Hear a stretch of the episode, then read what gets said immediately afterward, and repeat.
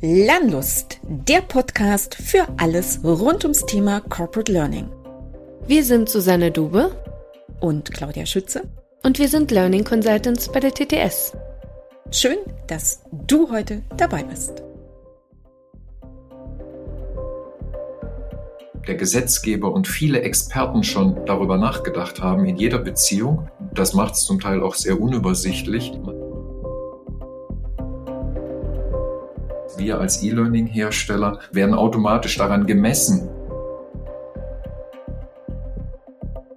Wenn man praktisch für diese Personengruppe jetzt E-Learnings baut oder vorhandene transportieren will, dann ist das äh, in unserem Fachjargon eine komplette Lokalisierung. Was ist denn die Lösung, die für die Personen, die es tatsächlich auch nutzen wollen und sollen, am besten funktioniert.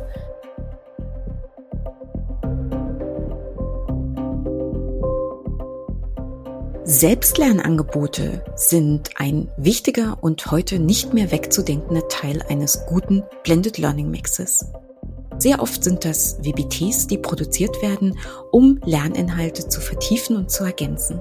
Da gibt es Text und manchmal Bild und manchmal auch Ton. Aber ist das ein Angebot, was wirklich alle Menschen in Organisationen und Unternehmen konsumieren können? Nein, das ist nicht so. Und weil es Menschen mit Behinderungen gibt, die aber an diesen Lernangeboten genauso teilhaben können und sollen wie Menschen ohne Behinderungen, ist es wichtig, dass heute über Barrierefreiheit in E-Learnings nicht nur nachgedacht wird, sondern diese auch umgesetzt wird. Der Gesetzgeber und eine Vielzahl von Regelwerken helfen, die richtigen Kriterien zu finden und umzusetzen bei der Produktion von Web-based Trainings. Das ist ein spannendes, aber auch sehr komplexes Thema. Über vieles, was bei der Produktion von barrierefreien Web-based Trainings wichtig ist, spreche ich in dieser Episode mit meiner Learning Consultant Kollegin Marlene Neuenhofer und mit unserem Vertriebskollegen Thomas Jennig.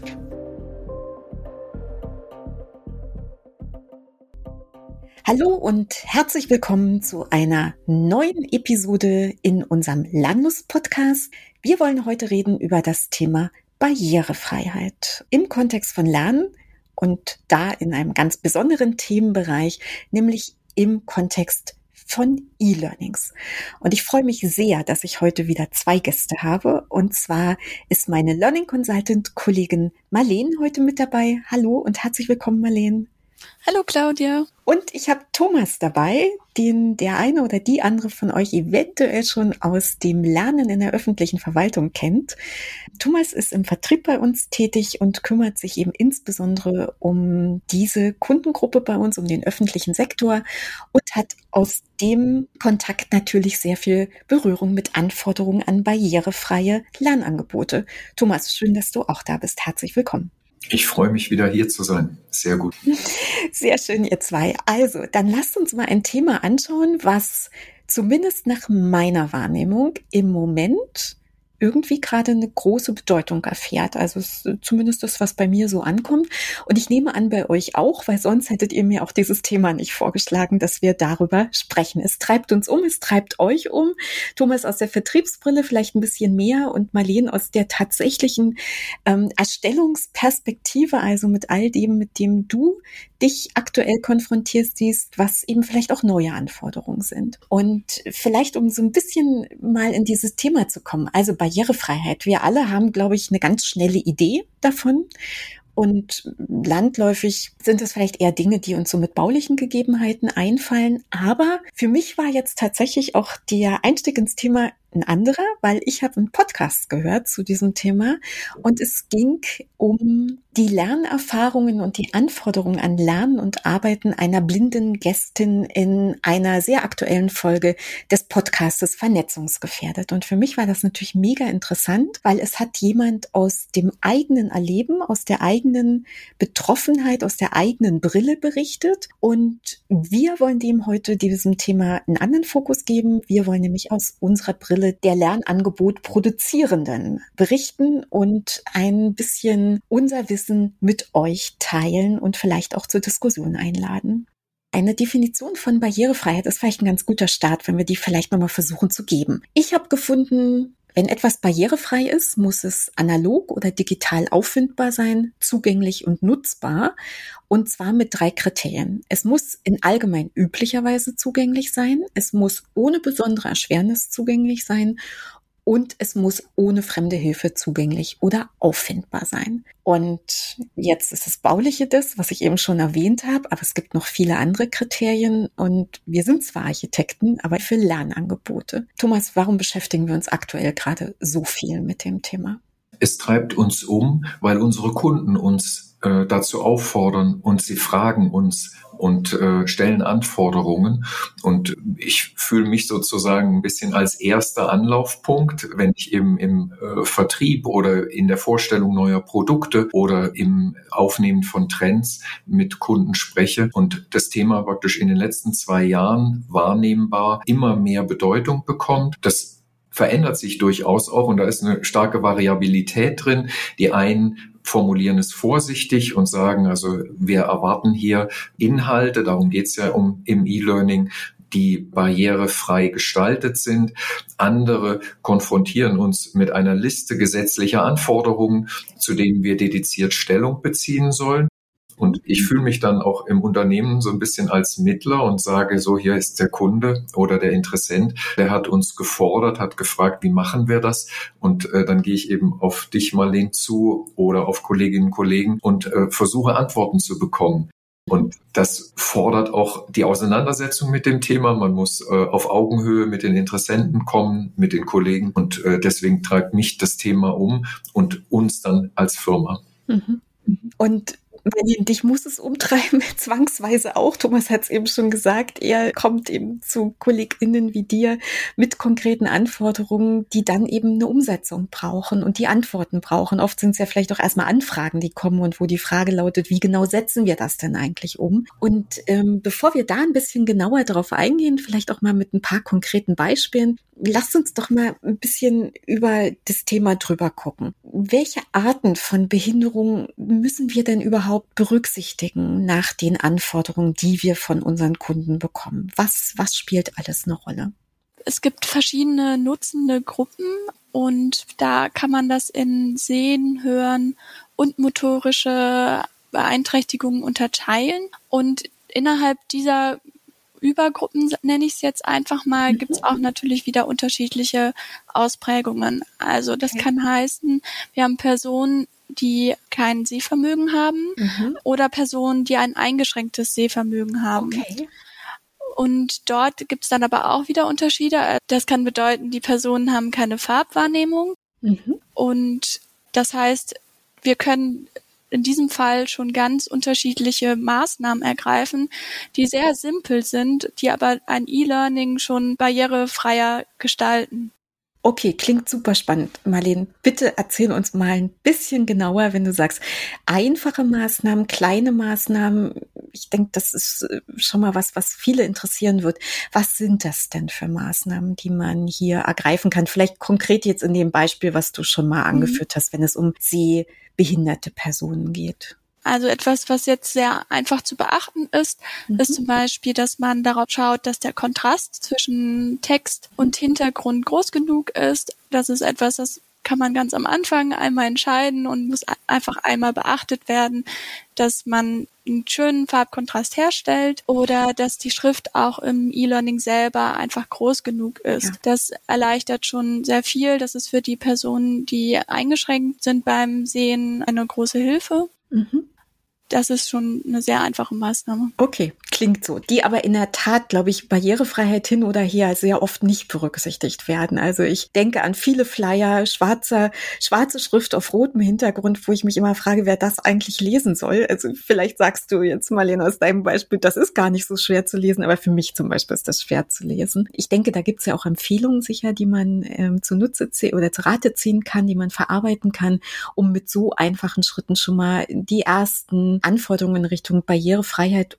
oder Barrierearmut getan zu haben. Und wenn ich jetzt so zwei Begriffe genannt habe. Einen, da habe ich eine Definition gebracht, bei dem anderen nicht. Mag einer von euch beiden vielleicht nochmal den Unterschied äh, kurz für unsere Hörerinnen und Hörer skizzieren? Barrierefrei oder barrierearm? Wie unterscheidet man das? Also der Begriff Barrierefreiheit ist einer, der eine schärfere Verbindlichkeit schon hat. Also der geht zurück auf Gesetze, auf ganz viele äh, Normen, EU-internationale Normen, ähm, wo Maßnahmen beschrieben werden. Barrierearm ist mehr ein umgangssprachlicher Begriff, den man praktisch im Dialog mit dem Kunden wählen kann und sagt, wir begeben uns auf diese Reise zur Barrierefreiheit. Wir versuchen Maßnahmen zu ergreifen und umzusetzen, die die Zugänglichkeit unserer Lerninhalte oder einer Lösung insgesamt verbessern. Aber wir gehen dabei nicht äh, zwangsläufig Prüfkataloge durch. Du mhm. hast ja schon nach Handreichungen gefragt. Es lag mir schon auf der Zunge, dich zu unterbrechen. Unbedingt jetzt.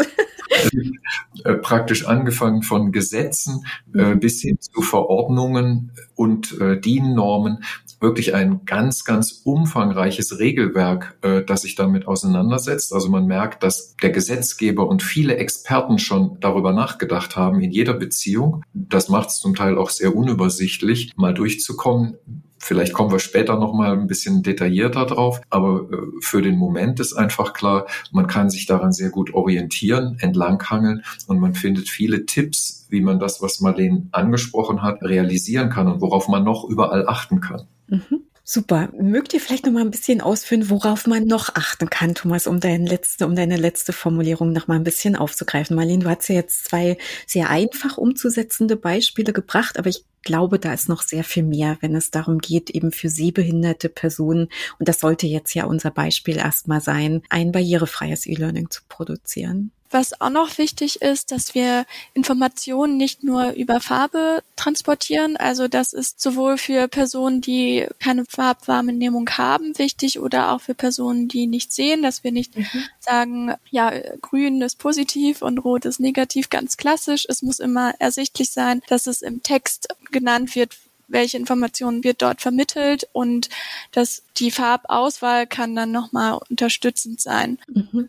Und Text ist da auch ein wichtiges Stichwort, weil wir können mit Screenreadern arbeiten. Also die okay. können die E-Learnings auslesen, wenn es einen Text gibt. Das heißt, wir haben zum Beispiel Textfelder, die kein Problem sind, mhm. aber wir haben natürlich auch ganz oft Grafiken mhm. oder Screenshots oder ähnliches. Und da ist es dann wichtig, dass wir mit Alternativtexten arbeiten, Aha, die dann okay. beschreiben, was ist dort zu sehen und welche Information ist denn wichtig für Personen, damit sie das auch einordnen können, warum wir gerade mit dieser Grafik arbeiten. Okay. Also das ist, glaube ich, einer der komplexeren ähm, Maßnahmen, um mhm. E-Learning barrierefreier zu gestalten. Mhm. Genauso wie die Schaltflächen auch mit Alternativtexten zu belegen. Mhm. Das heißt, wenn wir das Menü haben innerhalb des E-Learnings. Also wir reden jetzt über IT-E-Learnings. Habe ich das jetzt richtig Also verstanden? das gilt für IT und auch Non-IT-E-Learnings, weil man da ja auch dann mal die Navigation hat. Ah, die Navigation selbst. Genau. Okay, jetzt habe ich es verstanden. okay. Genau, und dort ähm, sind dann auch alle Schaltflächen mit mhm. Alternativtexten, mit sogenannten ARIA-Labels hinterlegt. Und Aha. die können dann vom Screenreader auch ausgelesen werden, sodass die Person auch weiß, auf welcher Schaltfläche befindet sie sich denn gerade mhm. und äh, diese dann auch betätigen kann. Okay, also das sind, glaube ich, jetzt zwei Beispiele für eher kompliziertere Maßnahmen gewesen, die ein E-Learning für nicht sehende Personen barrierefrei gestalten können. Genau. Also da habe ich auch jetzt schon was angedeutet, und zwar die Schaltflächen zu bedienen. Mhm. Äh, das ist auch ein weiterer Punkt. Das fließt dann dabei auch in das motorisch beeinträchtigte Bedienen mhm. von E-Learning, so habe ich das jetzt einfach mal genannt. Äh, das heißt, man kann ein E-Learning nicht nur mit der Maus steuern, das heißt, man nimmt die Maus und klickt auf zum Beispiel weiter, sondern ähm, man kann es ebenfalls mit der Tab-Navigation ja. bedienen. Das kennt man auch eher von Webseiten zum Beispiel und dass man mit der Tab-Navigation die Schaltflächen ansteuern kann und zeitgleich auch mit einem Screenreader dann ausgelesen werden. Also die kann man dann auditiv auch hören, welche habe ich denn hier gerade, welche Schaltfläche. Okay. Das heißt, wir müssen auch überlegen, welche Schaltflächen im E-Learning müssen wir zugänglich machen mit der Tab-Navigation.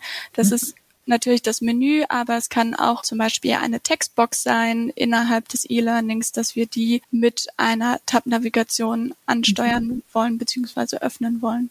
Okay, also das heißt, nicht nur der Verarbeitung von Informationen ist wichtig zu wissen, worauf man achten muss, sondern schon von vornherein die Elemente, die in dem E-Learning verwendet werden, so zu benennen und anzusprechen, dass sie eben für Hilfsmittel nutzbar sind. Das richtig verstanden?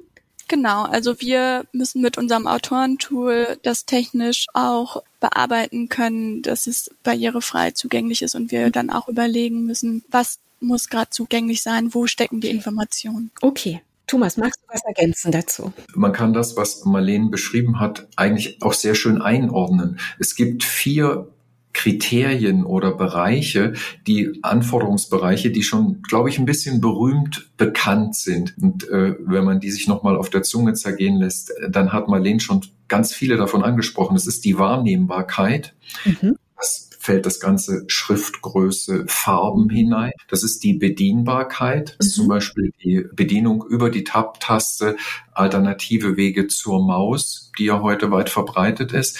Es sind aber auch noch zwei Dinge, die noch nicht genannt sind. Okay. Welche, Thomas? Die Verständlichkeit und die Robustheit. Okay. Also ich glaube, Verständlichkeit, das liegt so ein bisschen auf der Hand. Das ist sehr einfach, sich vorzustellen, dass eben Texte, Sätze, Erklärungen nicht zu kompliziert sind. Das spricht dann tatsächlich auch einen Bereich an von Behinderungen, die im Kognitiven liegen und äh, der Bereich der Robustheit. Ich finde diesen Begriff immer noch wunderschön. Der bezeichnet einfach, dass Schaltflächen zum Beispiel nicht Stecknadelkopf groß sich irgendwo verstecken in einer Bildschirmecke oder visuelle Elemente, sondern dass die gut erkennbar sind und dass sie auch mit einem einfachen Klick oder mit einem gängigen Doppelklick oder eben mit der Tastatur bedienbar sind, dass die Software nicht abstürzt, man in vielen verschiedenen Ebenen sich verheddern kann, sondern ein klarer Weg hindurch gesteuert ist. Und das sind dann noch ergänzende Aspekte, die für Barrierefreiheit sorgen. Mhm, danke für die Ergänzung an der Stelle. Danke, Thomas. Und jetzt haben wir ja so ein bisschen so ein konkretes Beispiel angeschaut. Wir haben gesagt, was muss ich als E-Learning-Autorin berücksichtigen, wenn ich das erstellen möchte? Umgekehrt, was sind eben auch die Elemente, die Kunden einfordern von uns, ähm, wenn es um die Produktion von digitalen Lernmedien geht?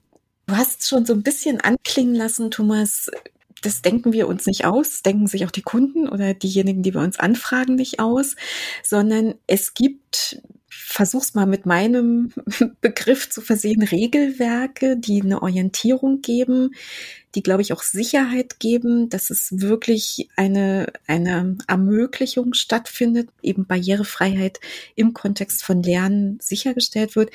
Magst du unseren Zuhörerinnen und Zuhörern vielleicht mal eine kurze Idee geben, wie diese Regelwerke ja aufgestellt sind. Ich versuche es mal so zu formulieren. Ja, mit Vergnügen. Ohne dass es ein, ein Rechtsexkurs wird. Ja, dafür wäre ich sowieso nicht qualifiziert. Ähm, und ihr stoppt mich auch, wenn es ja. zu lang wird. Ähm, aber tatsächlich äh, fängt der Gesetzgeber an und hat es verankert, eben in Bundes- und Landesgesetzen hier in Deutschland ähm, im EU-Recht ganz stark. Also sozusagen an oberster Stelle zum Beispiel das Behindertengleichstellungsgesetz. Das spannt den Rahmen auf und setzt praktisch den Akzent, dass eben Menschen mit Behinderung Zugang haben müssen. Mhm. Die Motivation, vielleicht ist auch das nochmal spannend, kommt natürlich zu wesentlichen Teilen auch mit äh, der Einführung und mit der Bedeutung vom World Wide Web, wo sich praktisch äh, vom Internet, wo eben auf einmal wichtige und immer mehr Informationen verbreitet wurden, abrufbar waren und ähm, der Gesetzgeber dafür Sorge tragen musste, dass sich das eben nicht nur an normal sehende, hörende, agierende, sondern dass die Bevölkerung insgesamt Zugang zu diesen Medien hat als Gesetzgeber an den Stellen, wo eben zum Beispiel Digitalisierung Raum greift, wo Behörden Leistungen angeboten werden. Da war eine hohe Verpflichtung. Und deswegen hat die sich schon lange umgesetzt, ist immer mehr in Gesetze eingeflossen. Mhm. Begleitend dazu haben praktisch die äh, Normungsverbände DIN, ISO, EU-Norm das Thema aufgegriffen, schon länger im Bereich klassischer Software. Mhm. Die DIN-Norm, äh, ich erspare uns jetzt die Nummern, aber der Name ist einfach toll, die Ergonomie der Mensch-System-Interaktion. Das ist praktisch okay. eine ganz wichtige DIN-Norm, wo Prinzipien für die Gestaltung von Arbeitsumgebungen sind. Und du hast es rausgehört, ich bin bewusst global gewesen. Da hat es noch nichts mit IT, mit Software zu tun, mit E-Learning. Das findet sich dann in einem Teil dieser DIN-Norm in der 171. Da geht es auf einmal um die Bedienbarkeit, um die Leitlinien für die Zugänglichkeit von Software. Okay. So, okay. Das ist praktisch ein Strang. Und der zweite ist, und da greife ich nochmal diese Idee auf des Internets, ähm, ist eben der, dass Inhalte im Web äh, zugänglich sind. Da gibt's die ganz berühmte oder wichtige internationale Norm, die WCAG, eine deutsche Ableitung auf Bundesebene, die BITV, als zwei wichtige Verordnungen und Regelwerke, äh, die man praktisch im engeren Sinne nur auf Webseiten anwendet. Dafür sind sie gedacht und konzipiert, aber jetzt wir als E-Learning-Hersteller werden automatisch daran gemessen. Und letztlich ist ja auch ein E-Learning heute meistens ein Web-based Training, also auch eine Webdienstleistung. Das heißt, wir fallen in diese Kategorie, aber man kann das eben auch und auch unsere Kunden und Interessenten tun, dass sie erweitern das sowieso mal auf Videos oder eben auf andere Inhaltsformate. Dann kommt vielleicht raus, mag vielleicht auch für den Moment der Exkurs schon reichen, dann kommt raus, es gibt eine ganz große Zahl von Regelwerken, die geben auch ganz viele Hilfestellungen, wie man eben Inhalte barrierefrei herüberbringt, gestalten kann, dass sie eben gut zugänglich sind, bis hin zu maschinellen Unterstützungsmitteln, also Prüfalgorithmen, Prüftools, dass man solche Inhalte anwenden kann. Aber ich glaube, da gebe ich wieder an Marleen zurück, weil das ist mehr ihre Profession. Genau, also ich versuche diese Anforderungen in ein E-Learning zu übersetzen. Also ich mhm. habe jetzt auch eben ein paar Punkte bereits genannt, aber das war natürlich jetzt auch nicht vollständig. Ich glaube, wenn wir diese Liste einmal komplett durchgehen, dann haben wir den Podcast auch voll. Aber wir schauen uns die an. Also wir wissen, mhm. was sind die Kriterien mhm. und prüfen dann, wie wir das konkret in ein E-Learning übersetzen können. Mhm. Und was wir uns aber dann auch anschauen, sind, ist natürlich, was sind die vielleicht die Schwächen von ja. einem Web-based Training oder E-Learning, mhm. dass wir dann auch mit dem Kunden im Gespräch versuchen herauszufinden, was ist denn die Lösung, die für die Personen, die es tatsächlich auch nutzen wollen und sollen, ähm, mhm. am besten funktioniert. Ja, das verstehe ich total gut, weil ich meine, unser Ansatz ist ja eigentlich nicht der, wir produzieren E-Learnings, sondern wir machen Lernangebote. Und Lernangebote können sein Präsenztrainings, können sein E-Learnings, können sein soziale Lernangebote, Social Learning Aktivitäten, die wir anbieten, begleiten. Also ist es viel, aber es ist zusammengefasst ein Blended Learning Mix, den wir immer im Auge haben. Und den haben wir auch, weil das eben, weil man sich unterschiedliche Dinge verspricht von unterschiedlichen Lernangeboten und weil bestimmte Lernangebote bestimmte Dinge besonders gut können oder eben vielleicht auch nicht so gut können. Und das mal, mal den, was du eben gesagt hast, ist eigentlich ja genau das, dass man guckt, passt das, was wir uns wünschen zu transportieren, jetzt auf diesen Personenkreis oder ist eventuell ein anderes Lernformat auch eins, was passender ist. Und ich würde dir gerne noch mal gleich das Wort geben, aber ich will mal noch was ähm, teilen, was ich auch in der Vorbereitung in einem Podcast gehört habe. Wenn wir über Barrierefreiheit sprechen, dann wurde dort gesagt, dass das auf alle Menschen bezogen, man sagt, Barrierefreiheit ist für zehn Prozent unerlässlich, für 30 Prozent notwendig und für 100 Prozent würde es einen höheren generellen Komfort bedeuten. Das fand ich eine ziemlich interessante Aussage. Und jetzt zurück zu dem, was wir eben besprochen haben. Wir haben über unterschiedliche Lernmedien gesprochen, über die Eignung, über die generelle Eignung, über Vor- und Nachteile. Und mit diesem Zitat, Marlene, ist denn so ein E-Learning dann am Ende vielleicht wirklich das, was wir in jedem kleinen Detail barrierefrei gestalten werden oder sind vielleicht noch ganz andere Überlegungen wichtig an der Stelle? Ich denke, dass äh, man es schafft, schon ganz viele Personen abzuholen, aber dass es schwierig ist, da wirklich den einen Weg für alle zu finden. Besonders wenn man sich anschaut, was ist gerade in dem Kontext unsere Aufgabe als Learning Consultant, als die Person, die diese Lerninhalte erstellen. Wir schauen uns die Software an, also wenn wir jetzt von einem IT-E-Learning ähm, ausgehen, wir schauen uns eine Software an und wollen den Lernenden vermitteln, wie sie damit ihr Ziel in, da, in dem Arbeitsalltag umsetzen können. Also wir haben ein Lernziel und dann zeigen wir den Lernenden auf, wie sie vorgehen müssen. Mhm. Aber die Herausforderung ist, dass Personen vielleicht nicht denselben Weg dafür nehmen. Also okay. Personen mit einer Sehbehinderung würden sich wahrscheinlich anders durch diese Software navigieren mhm. als Personen, die sehen können. Und dann Magst du das mal kurz mit einem Beispiel mhm. illustrieren? Ja, ich kann das mal ein bisschen anschaulicher beschreiben, genau. Das heißt, wenn ich jetzt in PowerPoint zum Beispiel bin, mhm. ich nehme jetzt einfach mal eine sehr äh, geläufige mhm. Software, kann ich beschreiben, wie ich eine neue Vorlage erstelle. Mhm. Für diese Vorlage muss ich aber zuerst als ersten Schritt zu einem gewissen Reiter gelangen. Wenn ich dann im E-Learning mich befinde und die Info bekomme, klicken Sie auf den Reiter XY, mhm. dann kann ich mit dieser Information vielleicht gar nicht so viel anfangen, weil ich ja erstmal zu diesem Reiter gelangen muss. Und eine Person, die nicht sehen kann, die bedient vielleicht viel mehr Shortcuts als eine Person, die sehen kann und würde zunächst erstmal die Tab-Navigation aktivieren und zum entsprechenden Reiter gelangen. Oder dass man sonst auch sagt, bestätigen Sie die Schaltfläche XY, um eine Funktion auszuführen. Und dass die Personen dann vielleicht direkt den Shortcut mhm. wissen müssen. Das heißt, der Weg ist ein anderer, aber okay. das Ziel, wie sie dann befähigt sind, äh, das Wissen in ihrem Arbeitsalltag anzuwenden, ist das gleiche. Mhm. Aber deswegen ist immer die Frage, macht es Sinn, dort ein E-Learning anzubieten oder können wir dort vielleicht auch nochmal mit mehreren Lernformaten parallel arbeiten und sagen vielleicht auch, dass wir gern eine Blended Learning Schulung durchführen möchten, wo wir halt mit Web-based Trainings arbeiten, uns aber auch Zeit für synchrone Formate nehmen, wo dann nochmal Fragen abgeklärt werden können und wir auch mit den Personen sprechen können und schauen können, was sie brauchen. Mhm. Klingt für mich jetzt erstmal sehr plausibel und jetzt habe ich aber die ganze Zeit einen Gedanken im Kopf. Wir haben jetzt ja in unserem Beispiel, was wir uns extra rausgesucht hatten, um es einfach ein bisschen besprechbarer zu machen, eine Personengruppe fokussiert, nämlich die mit Sehbehinderung.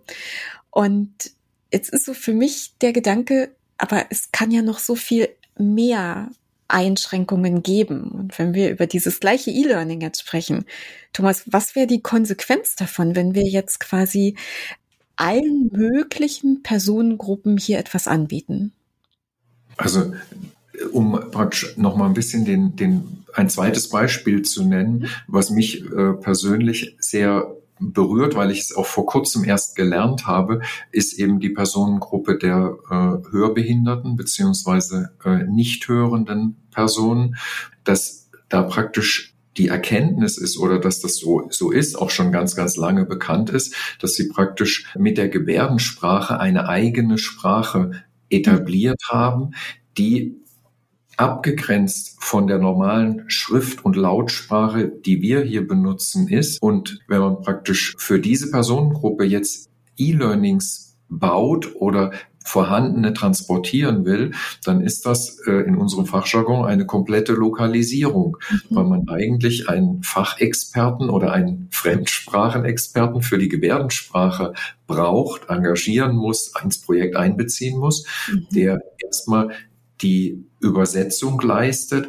Eine Vorarbeit dafür ist auch schon, das klang vorhin schon mal an, dass man einfache Sprache einsetzt und dann eben die Gebärdensprache als Mix von Gesichtsausdruck, Handbewegungen und Lippenbewegungen kommt und Jetzt kann man sich vielleicht vorstellen, das ist einfach eine ganz andere Komplexität und wenn man eben jetzt die sprachliche Umarbeitung nimmt und dann noch die Visualisierung, man muss dann ein Video einblenden von dem Gebärdendolmetscher, dann kommt da ein ganz eigenes Produkt raus. Tatsächlich würde ich da auch ein ganz klein bisschen in Zweifel ziehen, diese plakative Aussage, 100 Prozent ist immer ein höherer Komfort.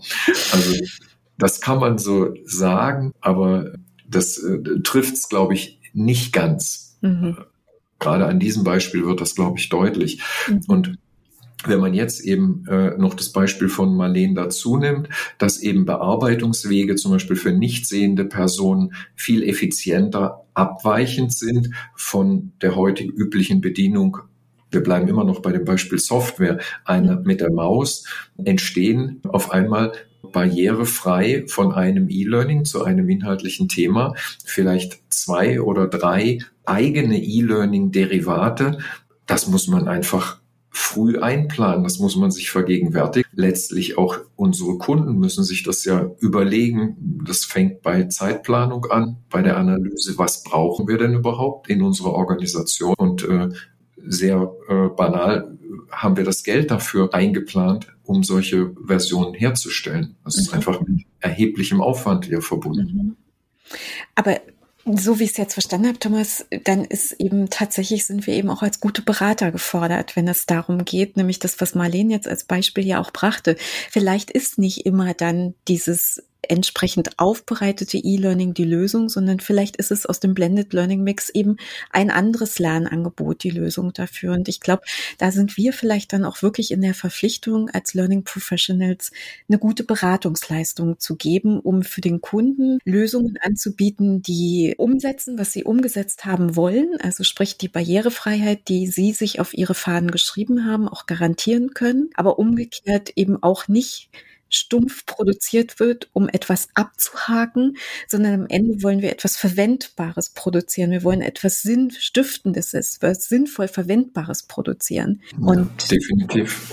Und das geht ja auch nicht nur darum, dass wir dieses E-Learning, das ist auch kein Selbstzweck, ne, dass wir dieses Lernmaterial produzieren, sondern wir hatten es in unserem Vorgespräch ja irgendwie auch, fand ich eine ziemlich interessante Dimension. Wozu machen wir das dann? Tun wir das, damit das Learning da ist und dass wir den Haken dran machen können und sagen, das Learning ist jetzt da und wir haben noch drei Checkboxen für die Barrierefreiheit in der und der und der und der Kategorie? Oder ist das Ziel nicht, im, im Sinne des Gesamtunternehmensziels eine Befähigung herzustellen, das Tagesgeschäft bewältigen zu können und zwar sehr erfolgreich und effizient bewältigen zu können. Und wenn man auf die Ebene geht, dann ist es eben vielleicht noch mal sinnvoller darüber nachzudenken, auf welchem Weg komme ich zu dem Ziel. Genau. Also ich denke, dass wir schon sehr viel in E-Learnings machen können und auch schon sehr vielen Personen eine große Hilfe ist und das auch dann gut umsetzen können, aber dass man ab einem gewissen Punkt vielleicht auch einfach darüber sprechen muss, was brauchen die Personen, welchen Bedarf haben mhm. sie und ob wir mit denen nicht einfach direkt in Kontakt treten können und ja. die beste Lösung finden. Was übrigens, glaube ich, aus meiner Brille immer die beste Perspektive ist, die wir einnehmen können, indem wir die Lernenden befragen, was sie wirklich brauchen. Und das ist jetzt vielleicht immer so, das ist so ein, so ein Satz, den werfen wir immer so hin. Ja, wir fragen, wir, wir fragen, was die brauchen, was sie, wie sie lernen wollen. Aber ich glaube, an, mit dieser Personengruppe wird es nochmal wichtiger, auch tatsächlich zu schauen, was ist die praktische Anforderung danach. Man, man kommt in einen total, für mich total spannenden Zielkonflikt auch noch hinein. Ähm, das geht auch noch mal ganz kurz auf diese 100% Komfortorientierung Damit zurück. habe ich dich jetzt rausgekitzelt. Das, absolut. Ähm, wir haben ja auch Kunden, die kommen auf uns zu und sagen, bauen Sie uns mal was Spannendes. Ah, okay. So unkonkret tatsächlich, ja? Naja, äh, das kann man dann schon konkretisieren. Aber eben ein Video-Gamification-Elemente in E-Learnings, um die Lerner zu begeistern, zu motivieren. Und wenn man jetzt sich das nochmal kurz vorstellt, was bedeutet das denn? Zum Beispiel schnelle Bildfolgen, einfache Bedienung, keine Unterbrechung in einem Lernfluss, sondern praktisch äh, Elemente, die sich aneinander reihen. Blitze, die äh, in der Visualisierung in Animationen eingebaut werden, um Aufmerksamkeit zu erregen oder eben auch einfach die Menschen nochmal rauszureißen. Und das waren jetzt alles Beispiele. Da graust es sozusagen den Vertreter der Barrierefreiheit, okay. weil äh, der eben sagt, ähm, Ton und Bild müssen jederzeit steuerbar und unterbrechbar sein, um die Lerngeschwindigkeit den zum Beispiel wieder den, den Möglichkeiten der lernenden Person anzupassen. Flackern beeinträchtigt äh, eventuell motorisch äh, Personen durch die Reize, durch die Schnellen. Deswegen ist das auch in den DIN-Normen als Prüfkriterium, dass eben sowas nicht vorkommt in barrierefreien E-Learnings. Also da kommen Facetten auf und man muss sich mit Themen auseinandersetzen. Da kommt genau der von euch angesprochene Beratungsansatz rein. Man muss sich mit dem Kunden dann hinsetzen und sagen, wenn ihr das macht und wir tun es mit Begeisterung, die technischen Grenzen weiter verschieben oder eben das technisch Mögliche umsetzen, aber dann ist das ganz bestimmt eben nicht barrierefrei. Da kommen wir wenn eine solche Zielgruppe angesprochen wird, die eben Beeinträchtigungen hat, kommen wir wieder dahin. Da muss es umschaltbar sein, muss es Varianten geben, die das berücksichtigen. Okay spannende Beispiele, die du eben nochmal aufgeführt hast. Und damit glaube ich, also ich äh, habe auch jetzt neue Dinge erfahren tatsächlich aus dem, was du jetzt eben auch nochmal beschrieben hast, Thomas. Finde ich sehr interessant, dass sozusagen das Ausreizen der technischen Möglichkeiten eben tatsächlich nicht für alle Zielgruppen etwas Sinnvolles ist, habe ich daraus mitgenommen. Okay, dann würde ich sagen, wir haben, glaube ich, eine ganz gute kleine Reise durch das Thema Barrierefreiheit von E-Learnings bis dahin unternommen. Wir haben so ein bisschen die Anforderungen besprochen, was ist wichtig in der Umsetzung, wie ist das eigentlich alles geregelt, wie ist eine ganz praktische Möglichkeit, ähm, Sachen zu verändern, wenn es eben um E-Learnings geht, um die Erstellung von E-Learnings. Und wir haben das hoffentlich mit dem ein oder anderen guten Beispiel unterlegt aus unserer täglichen Arbeitspraxis. Wenn ich euch beide jetzt frage, was ist denn so für euch so ein Resümee von dem Thema, wir hören immer öfter die Anforderung, E-Learnings digitale Lernangebote barrierefrei zu produzieren. Was ist euer Resümee daraus? Da würde ich einfach mal anfangen. Ich finde das Schöne an dem Thema barrierefreie E-Learnings, dass wir dort in dem digitalen Raum uns befinden. Das heißt, es geht immer um technische Weiterentwicklungen und das bedeutet auch, dass wir innerhalb der Firma auch in einem Prozess sind. Also was ist möglich und was wird in Zukunft möglich sein und mit welchen Hilfsmitteln. Also mhm. unsere E-Learnings sind ja auch immer ähm, dann in der Kombination mit anderen technischen Hilfsmitteln wie zum Beispiel den Screenreader und das entwickelt sich ja auch weiter und das denke ich, das wird das Spannende sein, dass wir sehen, wie können wir uns in Zukunft da bedienen und uns weiterentwickeln und mhm. es nutzen. Mhm. Ja, klingt super spannend für mich. Thomas, was ist, was ist so dein, dein Abschlussgedanke oder dein Resümee aus der Beschäftigung mit diesem Thema bisher? E-Learning ist ja sowieso schon mal per se spannend, weil man immer Einblicke kriegt und neue Dinge lernt von Kunden für Kunden, indem man Themen aufbereitet. Und die Auseinandersetzung mit Barrierefreiheit, ich betrachte die persönlich als absolut positiv, sie zwingt zur Auseinandersetzung und macht bewusst Dinge, die eigentlich so ein bisschen sonst gerne mal hinten überfallen oder in der Grauzone liegen, wo man so das Gefühl hat, ja, das weiß ich. Also immer, wenn man eine Webseite anguckt, ist da oben dieser Schalter, barrierefrei oder einfache Sprache, der wird ja auch immer präsenter, auch das fällt mir auf. Und hier lerne ich und äh, werde praktisch motiviert zu lernen, äh, wie kann ich diesen Gruppen von Menschen helfen? Wie können die mit unserer Lösung sich weiterentwickeln, ihre Arbeit zu erledigen, lernen? Und äh, das finde ich äh, total spannend. Da wird eben auch eine Art von positivem Druck ausgeübt mhm. und kommt zum Tragen. Ähm, ich glaube, dass damit unsere Inhalte besser werden und unsere Lösungen besser werden für eine größere Zahl von Lernern. Und da schließe ich mich an, Thomas. Ähm, also vielen Dank erstmal euch beiden, dass ihr eure Ideen und Gedanken geteilt habt zu diesem Thema. Aber ich habe auch noch einen Gedanken dazu, der jetzt sehr schön zu dem passt, was Thomas eben gesagt hat. Also ich habe selten so viel gelernt zu einem Thema wie zu diesem in einer Vorbereitung auf einem Podcast. Und ja, wir haben über E-Learnings gesprochen, aber das ist ja nicht alles, was wir machen. Mein Metier sind Präsenztrainings und andere synchrone Lernangebote, aber auch asynchrone. Und das zieht sich ja weiter. Auch das sollten wir eigentlich anschauen, wie barrierefrei ist das denn, was wir dort machen.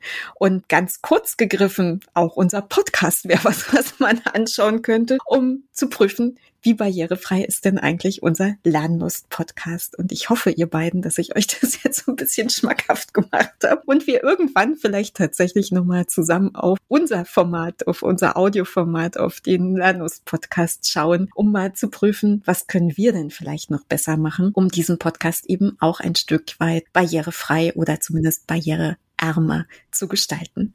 Ihr zwei, danke, dass ihr da wart. Danke, dass ihr mich getriggert habt, mich mit diesem Thema zu beschäftigen. Danke für alles, was ich von euch lernen dürfte und dass ihr heute euch die Zeit genommen habt und ihr da draußen.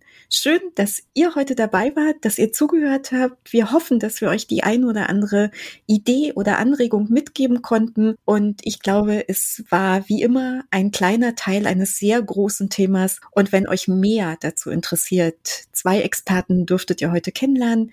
Und wir werden wie immer in den Shownotes eure Kontaktdaten verlinken und auch anderes spannende Material, was zur Einarbeitung in dieses Thema sinnvoll sein kann.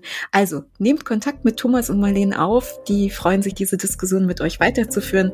Und danke fürs Zuhören und euch beiden danke, dass ihr heute da wart. Tschüss, ihr zwei. Vielen Dank auch. Danke für die Einladung. Tschüss, ihr zwei. Macht's gut.